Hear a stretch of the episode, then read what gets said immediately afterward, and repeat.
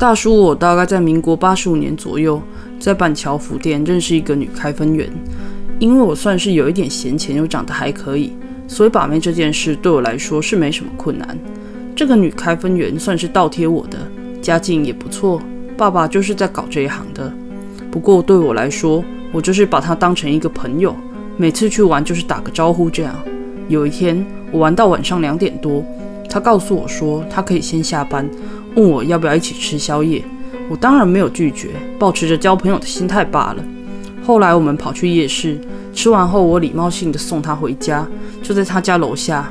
他在我们互道晚安之后，趁我转身，然后从后面熊抱我说他喜欢我。想当然我是拒绝了，因为他实在长得不好看，而且我也只是把他当朋友。他就开始大哭，哭到整条举光街都醒过来的大声，然后大吼大叫，直到他爸妈出现。我尴尬的把他交给他爸妈，之后就走了。这件事情太过震撼，所以我也就好久没去电玩店。之后刚好中秋，我记得很清楚，我到英哥找朋友，居然很意外的遇到了那个女生的爸妈。我看到基于礼貌，就过去笑眯眯的打了招呼，没想到却换来他们两个的一阵狠骂，然后一直要拉着我去见他们女儿，说他们女儿现在身体很差，因为我的关系。干我屁事！神经病！我很不爽的甩开他们，之后跟朋友开车离开。这里我做错了一件事，就是我直接把车开回家。我完全没想到这世界有人偏激到这种程度。他们居然跟踪我从英哥到板桥，直到我家。隔天我睡醒，一开门准备出去觅食的时候，就看到那个女生坐在我的机车上，然后一脸病容，又浓妆艳抹的对着我傻笑。他妈的，我整个快吓死！我气得吼他干嘛跟踪我什么的。那女生就开始又哭又笑，然后说她家有很多钱，她爸准备两千万当她的嫁妆，娶她就不用担心钱的事，她会很乖很认真当我老婆。干，你有病哟！直接报警。接着警察一来讲一讲，就把我们两人都带去了派出所。后来他爸妈来了，也是一直说我女儿很好很乖，我会给很多嫁妆。我完全不想理他们。夸张了！我要求警察把他们抓起来，因为跟踪我们。没想到警察局的某高层居然是他爸妈的拜把，然后还加入游说的行列。我气到不知道该说什么。最后，我找我朋友快点来开车载我离开这个鬼地方，结束这场闹剧。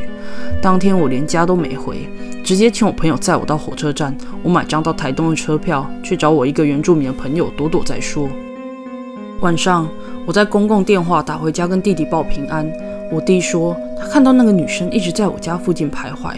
我跟他说：“你稳住，不要怕，真的怕就回医院宿舍住。这种人躲一阵子就算了。当我遇到神经病，我也没告诉他我在哪，怕有监听。就这样，我跟我一个原住民朋友天天喝酒，天天打猎，天天把原住民美眉玩了两个多月。接着打电话给我弟，问他情况怎么样。他说他都在医院实习，忙得要死，住宿舍也不知道家里情况怎样。我想说不能大意。”就把我的钥匙寄给我一个当兵的拜把兄弟，请他去我家帮我看看状况。我兄弟拿到我钥匙后，当天晚上就打电话给我，口气很急：“干佩口，你是惹到什么神经病啊？”我听了觉得不妙，就要他赶紧讲。干，我那天进去你家，发现有个女人就在你家客厅沙发看电视。我问她是谁，她说她是你的女朋友，还反问我怎么会有钥匙。吼我就很机灵的吼说我是你以前的房客来还钥匙啦，呃，接着他就把我的钥匙缴了。干你是白痴吗？你还真的以为她是我女友啊？还把钥匙交给她？哼，受够这个白痴了。这次我真的吓到了。我跟我弟两个相依为命，最担心的也是他而已。我告诉他你要好好保护自己，留在学校跟医院最好，人多很稳。好险我弟在离开的时候有顺便把我的证件护照带走。我机票一买，直接到广东去找我爸妈了。这一去就去了一年，爸妈问我怎么了，我也不敢讲。我弟也都没有回去我们住的地方。就这样，以为一年的时间已经够长，可以摆脱一个神经病。但事情真的没有这么简单。我弟在隔年决定要把这件事情做个处理，就请了几个建立社的学长一起壮胆跑回家。回去真的吓到了，很明显有人就住在我家，而且卫生习惯很差。把房子都弄得乱七八糟，马桶沾了一堆大便，垃圾桶还有一些女生用过的卫生棉。我房间的衣服一件一件被拿出来丢在各处，内裤都被沾上很奇怪又恶心的东西。我弟下了一个决定，找了一个锁匠来换锁，接着拿了一堆木板从里面把房子的门钉起来，然后爬阳台从隔壁住户的门下去，准备完全离开这间屋子，就让它荒废吧。过了一个月，我弟在上班的时候遇到一个女人，他说他相信就是那个开分园小姐。那个女生浓妆艳抹，等着所有人挂号都看完了，他还是坐着，好像在等人。直到护士去问他，他才离开。连续三天，我弟终于忍不住了，问他到底想怎样。那个女人没说什么，只拿了一张 X 光照给他看。我弟说是肝癌，他说想见我一面，我弟拒绝。然后那个女人就没有出现在医院了。同一年，我收到一张讣文，直接寄到我在广东的家。我根本不认识里面任何一个人。不过里面夹了一封信，上面写了：“你就是我生命中的那个人。神明说我们的确是几世情缘，可惜你还没被点通。很可惜，我等不到你，还是要死了。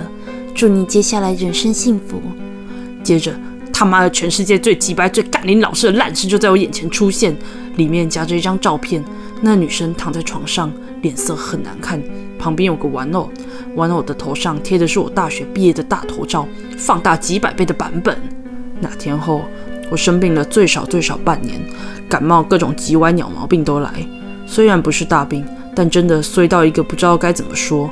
我后来回台湾，在南投的某个师傅修行处住了快三个月，调养身体，每天念经、抄经、吃斋。